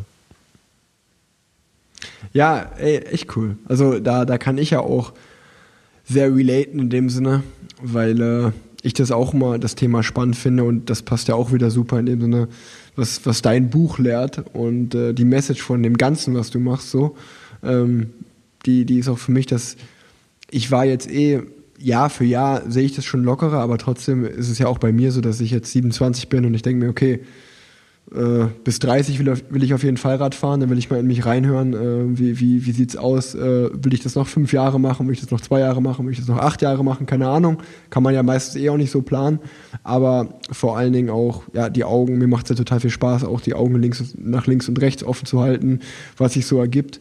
Und äh, ja, dann, dann in dem Sinne auch die Entscheidung von André, aufzuhören, weil er selber sagt, es macht ihn nicht mehr glücklich, ähm, finde ich, finde ich auch extrem mutig und extrem spannend. Und auch so, das ist ja auch das, was, was eigentlich deine Story lehrt, so ey, hab Mut für neue Dinge und mach einfach. Ähm, und deswegen, deswegen äh, finde ich das auch auf jeden Fall eine gute, gute Connection und kann ich mir, also, also ich finde es auch immer spannend, wenn man, was du gesagt hast, man trifft sich eine halbe Stunde und dann werden vier Stunden draus. Das ist man, ist mal wie, wie so verliebt auch, wenn man so neue Freunde findet. Äh, das das kenne kenn ich auch immer cool. Und ähm, Nee, ich, ich muss auch sagen, äh, ich, mir hat sehr viel Spaß gemacht und äh, mit dir zu reden. Und das Einzige, was ich mich jetzt auch noch frage bei dir ist, weil wir halt einfach im selben Alter sind und äh, wenn man das jetzt mal wieder so ganz oberflächlich runterbricht, äh, Buch, jetzt zwei Podcasts, eine eigene Netflix-Doku, das liest sich ja erstmal ganz geil alles. Ähm, wie du jetzt gerade schon gesagt hast, auch äh, äh, bist du ja anscheinend äh, auch unternehmerisch sehr talentiert ähm, und ja, lebst äh, auf jeden Fall, glaube ich, so, was ich jetzt nach einer Stunde Gespräch sagen kann, ähm, ein, ein sehr cooles Leben und äh, machst smarte Moves. Äh, und wie, wie, was sind denn noch deine, falls, es, falls du überhaupt konkrete Ziele hast, aber du findest ja momentan jetzt auch sehr in der Medienwelt statt, höchstwahrscheinlich auch, weil es dir sehr viel Spaß macht. Äh, was sind da deine Ziele? Lässt du das jetzt nach der Reise einfach auf dich zukommen oder steckst du dir da krasse Ziele und sagst, hey, ich will mal XY erreichen? Wie sieht das aus? Also ich bin an sich definitiv ein zielorientierter Mensch, aber die Art, wie ich mit Zielen umgehe, hat sich krass verändert durch diese Reise. Also Max sagt ja am Ende, ganz am Ende des Films, diesen sehr, sehr, sehr coolen Satz, ich kann nur immer wieder ihn zitieren, dass ein Ziel eigentlich nie was Endgültiges ist, sondern immer nur ein Step auf dem Weg zu dem nächsten Ziel und dass man den irgendwie am besten mit einem Freund oder mit jemandem gemeinsam machen sollte. Und so sehe ich das auch. Ähm, und ich glaube, es ist immer cooler, auch wenn es irgendwie so sehr abgedroschen klingt, ähm, wenn man so ein klares Warum mache ich das hat, also warum setze ich mich dafür ein, weil man dann auch in schwierigeren Zeiten darauf zurückgreifen kann und das irgendwie die Antwort mhm. darauf gibt, warum, darum, alles klar, warum stehe ich hier gerade bei minus 20 Grad? Ach, darum stehe ich hier gerade bei minus 20 Grad. Wenn man das nicht hat, einfach so, was mache ich hier, dann wird es, glaube ich, schwer in solchen Situationen. Mhm. Ähm, und ich arbeite schon jetzt wieder an einer neuen Idee. Es ist sogar auch schon äh, online, man, man kann es auch schon buchen. Wir haben auch schon viele Sachen damit gemacht. Ich habe es am Anfang eher so als Berater unterstützt, jetzt wieder ähm, intensiver. Und zwar äh, haben wir eine, also um vielleicht auch deinen Background zu erklären, wenn man auf so eine Reise ist wie ich und auch vorher schon viel reist, dann dann lernt man natürlich gewisse Werte in seinem Wertekatalog kennen und für mich ist es einfach Freiheit und ähm, Selbstbestimmtheit sehr, sehr wichtig und auch in der Arbeitswelt sehr, sehr wichtig. Ist ja für die meisten Unternehmer. Ähm, und ich finde es aber auch schön, wenn es in der Angestelltenwelt auch mehr Flexibilität, mehr Freiheit und mehr ähm, Optionen gibt. Und das, ähm, dann haben wir uns halt überlegt, auch noch vor Covid kam diese Idee zustande, dass wir etwas bauen, ähm, wo wir quasi Unternehmen die Möglichkeit geben, ihre Mitarbeiter von überall aus zu arbeiten, also arbeiten zu lassen und gleichzeitig eine gute Unternehmenskultur aufrechtzuerhalten, weil das ist ja das Schwierige. Du willst ja, dass Leute irgendwie ähm, miteinander connected sind, mehr als ihr eigen und Slack oder Microsoft Teams oder so. Und ähm, Jetzt haben wir ja quasi so eine Plattform entwickelt, äh, Culturally heißt das, ähm, wo man online virtuelle Team-Events buchen kann und dann sind da halt Leute, die, du kannst einen Kochkurs machen, kannst, ähm, kannst also eine Tanz Session, Yoga, Speaking, Design Thinking, äh, Anti-Racism Class, also von bis, glaube ich, 400 oder 500 Events, die dann von un unterschiedlichen kleineren Künstlern oder Anbietern halt gehostet werden. Ähm, kannst du dann buchen für dein Team und ähm, dann hast du so einen Bot, der dich dann bei Slack oder Microsoft Teams einfach so deine dein, deine Mitarbeiter so fragt, wie fühlst du dich, wie geht's dir gerade, also so verschiedene Fragen, die du selbst einstellen kannst und dann kannst du dich einloggen und anonym diese Ergebnisse sehen und kriegst dann direkt quasi dein Event vorgeschlagen, was zu diesem Ergebnis passt. Und das, ähm, wir alle haben ja unsere, ich glaube, ja, so 178 Stunden die Woche, äh, die wir für, für Dinge aufbringen können, wo wir unsere Zeit investieren können. Und das ist für mich etwas, äh, wo ich meine nächste meine nächste Lebensphase äh, mich darauf fokussieren werde, weil ich das sehr lohnenswert finde, weil es sehr viele äh, sozialökonomische Aspekte hat, die da einfach draus ähm, sehr positiv hervorgehen. Äh, jetzt, jetzt bist du wieder, ne? Der positiv ja. hervorgehen, sehr positiv hervorgehen, weil Leute, wenn, weißt du, wie viel CO2 eingespart wird, wenn Leute nicht mehr zur Arbeit commuten müssen, hin und zurück. Wenn man sich so Städte wie LA oder sowas äh, anschaut, das ist einfach verrückt. Und dann, wenn man sich anguckt, dass Leute irgendwie auch wieder aufs Land ziehen können und nicht unbedingt ihren Lebensmittelpunkt danach ausrichten müssen, ob sie einen Traumjob haben oder nicht. Oder auch alleinerziehende Mütter oder alleinerziehende Eltern im Allgemeinen, mhm. wenn sie dann trotzdem weiterarbeiten können, ist für mich ein sehr guter Invest meiner Zeit. Und ähm, da äh, investiere ich gerade sehr viel Zeit und gleichzeitig ähm, bauen wir ja weiter Schulen. Also wir haben jetzt, glaube ich, die dritte Schule wahrscheinlich bei Ende der nächsten Woche oder vielleicht Mitte der nächsten Woche sollte die fertig sein durch den Film. Einfach dadurch, dass es irgendwie Millionen von Menschen schon gesehen haben und weiter spenden. Und äh, ich mache aber auch so Hilfsorganisationsberatung. Also du setzt dich ja auch für äh, Vivo Con Agua ein, habe ich gesehen, mit dem Water mhm. Human Rights Schild. Das äh, ja. habe ich auch habe ich auch gemacht und mache aber auch für die relativ viel so Fundraising und Marketing ähm. Ähm, einfach weil ich mit Micha befreundet bin und das irgendwie alles cool finde und ja, also sehr vielfältig. Micha, bester Mann. ähm, ey, ich kann, ich kann sagen, äh, ich habe ich hab dich angekündigt als, Persön äh, als beeindruckende Persönlichkeit. Ich glaube, das ist sogar noch un untertrieben. Also wenn du jetzt wie gerade einfach daherredest, äh, muss ich sagen, wow. Und äh, fühle mich selber sehr, sehr dumm und sehr, sehr einfach gestrickt in dem Sinne, dass ich einfach nur Rad fahre und einen Podcast aufnehme, ähm, wenn, wenn, man dann, wenn man dann solche Menschen wie dich kennenlernt. Du erinnerst mich extrem, muss ich sagen, an Paul Ripke, der ist original genauso, jetzt vielleicht nicht in so einer ja, oder, oder doch auch, auch in der Unternehmenskultur, aber der ist auch jemand, wenn man mit dem zwei, drei Tage verbringt, da habe ich mich auch gefragt, Junge, wie machst du das? Du bist die ganze Zeit on, du machst hier was, du machst da was, nur am Machen, Machen, Machen, gefühlt auch von außen alles erfolgreich so. Ähm, und da, da denke ich mir so, ey, mein, mein Tag hat ja auch gefühlt nur 24 Stunden, aber ja, wahrscheinlich seid ihr einfach irgendwie so viel, weiß ich nicht, kann ja. ich gar nicht beschreiben, aber auf jeden Fall sehr beeindruckend so. Ja, kannst du ähm, kannst es gerne mal, kannst gerne mal connecten. Ich habe ihm mal geschrieben, soll, ich wollte ihn gerne bei Nono Yes Yes haben, aber er hat es nicht gesehen, weil wir uns vorher noch nicht connected hatten. Ich glaube, das ist nämlich spannend, weil wir tatsächlich, glaube ich, viele Parallelen haben. Ähm, aber an sich ist es so bei Leuten wie Paul und auch bei Leuten wie mir und das ist ähm, einfach unterschiedlich, ob man eine Sache fokussiert macht oder ob man viele Sachen macht. Und wenn man viele Sachen macht, wirkt das automatisch nach mehr. Und es wirkt mhm. auch automatisch einfach, als hätte wäre das diese Sachen alle erfolgreich und alle groß. Und das ist es ganz oft nicht. Und ich glaube, dass mhm. ähm, es also ich sehne mich auch ganz oft danach, eine Sache zu haben und mit dieser Sache sehr erfüllt zu sein und sehr glücklich zu sein und nur diese Sache zu haben. Ähm, es gibt ja auch ganz viele Leute, die krasse Verfechter sind, dass man nur außerordentlichen Erfolg haben kann, wenn man nur einer Sache nachgeht. Also diesen Fokus, dieses, diese Fokustheorie. Ähm, dementsprechend, also all the props, dass du dich aufs Fahrrad setzen kannst und da 3500 mhm. Kilometer in drei Wochen abreißen kannst. Ey, super crazy. Ähm, und das in so einem Vergleich, glaube ich, es gibt nichts Besseres und nichts Schlechteres, ähm, sondern Hauptsache, nee, so war das auch gar nicht gemeint, ja. aber Nee, ich, ja. ich, ich, ich, ich finde es einfach ja. nur beeindruckend. Und, äh, ja, und mich beeindruckt ja es immer, wenn Leute eine Sache richtig fokussiert machen können. Deshalb äh, finde ich das richtig deswegen, krass. Deswegen, das war, war ja auch, also ich, ich fühle mich dann auch gar nicht schlecht oder so. Ich denke mir dann einfach nur so, wow, ist der clever oder so, oder wow, ist das beeindruckend krass, wie die das halt machen so. Ähm, nee, ähm, ja. Doch, eine, eine Abschlussfrage habe ich noch, die ist mir nämlich gerade, wo du geredet hast, doch eingefallen. Das habe ich mich nämlich auch gefragt. Ähm, dich sieht man ja jetzt wirklich sehr, äh, du findest einfach statt, kann man so sagen. Und Max ist ja zum Beispiel, ich habe auch bei Max im Instagram vorbeigeschaut, äh, der, der ist ja eigentlich, ja, ich will nicht sagen, ich kenne ihn nicht, äh, aber eher zurückgezogen. Also, und also, weil wenn du jetzt gerade schon gesagt hast, ähm, Max wäre nach Peking gefahren, aber es hätte keiner mitbekommen, äh, ohne dich so. Ich glaube, also jetzt verstehe ich, was du, was du meinst, glaube ich so. Ähm, und das ist ja auch eine, ich glaube, da sind wir uns ähnlich, dass wir beide Bock haben, was nach außen darzustellen und eine Message äh, rüberzubringen und was zu erzählen.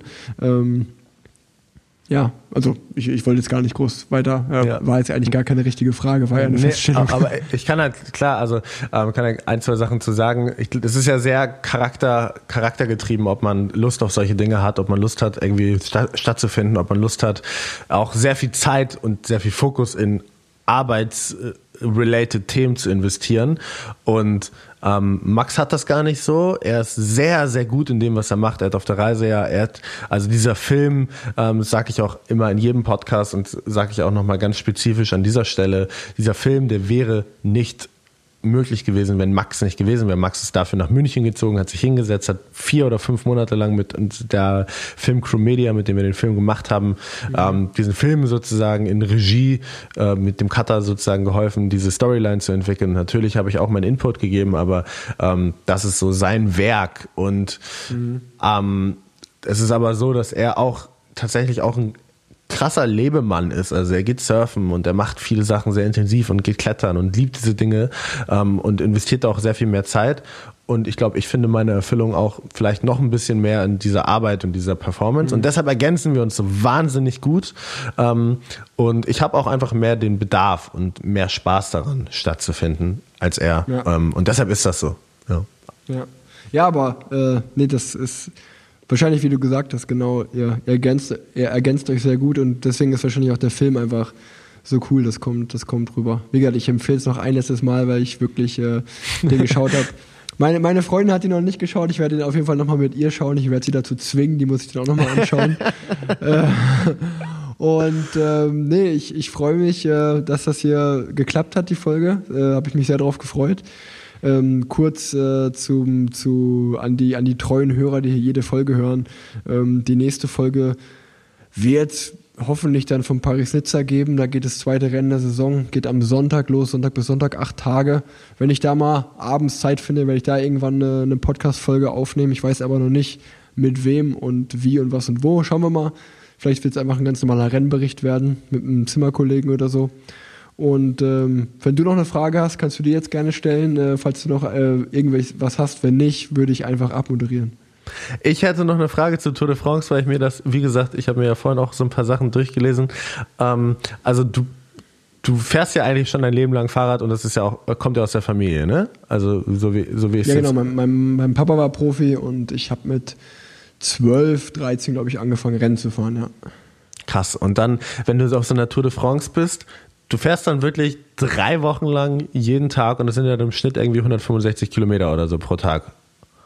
Und ja, genau. Also ja, auf jeden Fall. Ähm, ja, es, ist, es sind nicht immer genau dreieinhalb, es auch 3600, mal sind es nur 3300. Okay. Ähm, aber, aber ja, ähm, dann gibt es, also es, die sind, man fährt ja immer durch, durch, durch Frankreich natürlich, aber äh, mal geht es irgendwie in Deutschland los. Äh, also meine erste Tour ging zum Beispiel in Düsseldorf los. Das war wirklich so auch ein, einer meiner größten Highlights gefühlt, weil es in Deutschland dann losging. Mal geht die in woanders halt einfach los, keine Ahnung, in irgendwelchen Ländern. Ähm, man fährt ja dann auch immer durch mal, äh, ja, viel im Norden. Ähm, Alpen und Pyrenäen sind eigentlich immer dabei. Also es gibt halt einfach eine verschiedene Anzahl von, es macht ja einen großen Unterschied, 165 Kilometer, ob die jetzt flach sind oder ob die bergig sind, ist ja ein Riesenunterschied. Deswegen, äh, man fährt auf jeden Fall 21 Tage, ähm, aber nicht am Stück, man hat auch zwei Ruhetage. Also meistens fährt man neun Tage dann hat man den ersten Ruhetag, dann hat man nochmal sechs Tage Rennen, nochmal einen Ruhetag und dann nochmal sechs Tage. Also fährst du mal. Und ist es so, dass diese, diese Abschnitte pro Tag gleiche Kilo, also gleiche Kilometerlänge ist, dass es einfach gesplittet nee, ist auf Tage, nee, nee. sondern so weit wie du kommst, oder wie? Nee, äh, es ist vorher festgelegt. Ähm, ah, okay. Es ist, es ist, also es ist völlig, äh, das ist ja, ich glaube, die, das ist ja ein riesen Sportereignis in dem Sinne. Ähm, und ein riesen, riesen Business. Also die, die Orte, wo wir durchfahren, die, die zahlen zum Beispiel auch alle Geld dafür, dass, dass man da durchfährt, also die Start- und Zielorte. Ähm, das ist vorher, also die, der Parcours wird, glaube ich, ein Jahr vorher äh, wird der veröffentlicht und, oder acht, neun Monate vorher. Und dann, zum Beispiel jetzt dieses Jahr geht boah, ich weiß gar nicht, wo es dieses Jahr losgeht. Ich glaube, geht es in Dänemark? Nee, nicht. Ja, ist auch egal. Auf jeden Fall äh, es halt los und dann weißt du schon, äh, Etappe 1 hat 180 Kilometer, Etappe 2 hat 210 Kilometer, Etappe 3 ist ein Zeitfahren, das hat nur 12 Kilometer als Beispiel. Ähm, und dann, deswegen die, die Durchschnittsdistanz ist eigentlich gar nicht so ein Thema vorher. Man, wenn man dann beim Rennen ist, nimmt man Tag, lebt man auch von Tag zu Tag so. Und wann, letzte, letzte Frage von mir. Ah, nee, kannst recht, kannst, frag, frag, wie du viel du willst, alles easy. ähm, wenn, wenn du so einen krassen Moment hast, wo du so, also ich weiß, ist es mehr, ist es mehr so, ähm, dass du musst ja richtig schnell sein und gleichzeitig ist es ja noch extrem anstrengend in vielen Etappen. Woran denkst du, um dich zu pushen, wenn du so einen Moment hast, wo du so denkst, oh, jetzt muss ich nochmal extra alles geben, um den vor mir zu überholen? Oh, ähm, so, so, richtig, so richtig was denken kann ich gar nicht, gar nicht so sagen. Also im Rennen ist, ist schon, wenn dann wirklich richtig Rennen gefahren wird, dann, dann ist schon viel Tunnelblick. Ähm, und man fährt einfach viel nach Instinkt auch. Äh, aber ja, jetzt irgendwie so, so richtig ein Gedanken, dass man sich denkt, ja, da, das muss ich noch, das ist mehr so eine allgemeine Gier irgendwie oder so ein allgemeines Gefühl in einem, dass man sich jetzt zum Beispiel da, da nicht abhängen lassen will oder da, ähm, da als wenn man jetzt mit zehn Mann unterwegs ist, wenn man halt als, als Fünfter um diese Kurve fahren oder so, keine Ahnung. Ähm, das, da ist dann viel nach Instinkt. Oder bei mir ist auch oft nach irgendwelchen Fahrern, es gibt ja dann doch immer spezifische Fahrer, mit denen man sich dann vergleicht, wo man sich denkt, hey, ja. Ähm, wenn, wenn der noch dabei ist, dann bleibe ich auch noch dabei, in dem Sinne, so wenn, von dem lasse ich mich nicht abhängen. Ähm, so ganz normale Ego-Geschichten gibt es natürlich auch. Aber ähm, ja, im Großen und Ganzen ist, ich hatte gestern auch äh, mit, äh, mit jemandem ein längeres Gespräch, der auch gar keine Ahnung hatte. Und das ist eigentlich, das ist einer der großen Probleme vom Radsport an sich. Äh, da ist zum Beispiel Fußball das Coole, da spielen 11 gegen 11 und ein Ball muss ins Tor, so das ist einfach zu verstehen. So im Radsport ist es ja so, Du würdest mich jetzt wahrscheinlich als Einzelsportler sehen. Ich sehe mich als Teamsportler. Äh, trotzdem gewinnt nur einer. Also ich feiere in einem Team mit acht Mann und wir, mhm. wenn wir jetzt eine Etappe loslegen, dann machen wir schon eine Besprechung vorher und sagen dann meistens hier von den acht, da für einen davon wird gefahren und die anderen sieben machen das Rennen möglichst locker für den. Also ähm, ich, ich sage immer, wenn man Radsport verstanden hat, die ganzen taktischen, das ganze Taktikgeplänkel und alles, dann ist es, glaube ich, eins der geilsten Sportarten zu verfolgen. Aber um mal reinzukommen und das ganze Regelwerk zu verstehen und genau zu verstehen, wie das alles abläuft, ähm, dauert es halt ein bisschen und viele verlieren halt dann schon den Faden, bevor es dann eigentlich sozusagen, bevor sie drin sind und werden deswegen dann keine Fans. Aber dafür die, die sich reinfuchsen, die sind dann eigentlich Fans for life. Geil. Lass, lass das, können wir mal beim Bier in Köln oder in Hamburg oder so besprechen. Ja, sehr gerne, sehr gerne. Interessiert mich. Finde ich, bin da so fernab von dem Wissen und ja. äh, finde das immer spannend, sich in solche Sachen irgendwie mit mehr Input zu kriegen. Voll, voll gut. Ich, ich danke dir. Ähm, ich, wie gesagt, mich hat es sehr gefreut und äh, die letzten Folge, äh, die letzten Folge, die, letzte, die letzten Worte der Folge ähm, gönne ich dir. Ähm, was auch immer, eine Empfehlung, eine Message. Äh, oder einfach nur ein ganz einfaches Tschüss, äh, die hast du. Wir haben so viel, du hast so gute Fragen gefragt, irgendwie mit guten Antworten, ich glaube. Ciao, hat mich gefreut. Danke für die Einladung. Ciao.